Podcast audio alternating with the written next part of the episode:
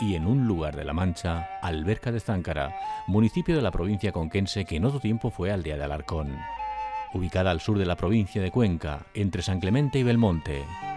Su casco antiguo ha merecido una propuesta de protección administrativa. Se le supone un origen árabe y el conjunto con su trama urbana se extiende entre las plazas de arriba y de abajo o del arrabal. Destacan notables edificios, como el ayuntamiento, construcción del siglo XVI, cuya fábrica es de sillarejo y mampostería. Tiene parte de su estructura primitiva, alterada debido a su uso actual.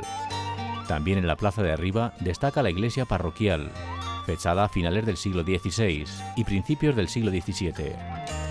El convento de los Carmelitas está situado en la plaza de abajo. Del antiguo convento solo se conserva intacta la iglesia, de los siglos XVII y XVIII, cuya construcción y decoración son de estilo barroco. En la capilla de la cruz hay un magnífico retablo en madera policromada fechado en 1754. En la alberca de Záncara se cultiva sobre todo cebada y girasol. Tiene cierta importancia las plantas de viñedo y existen algunas de trigo y olivar.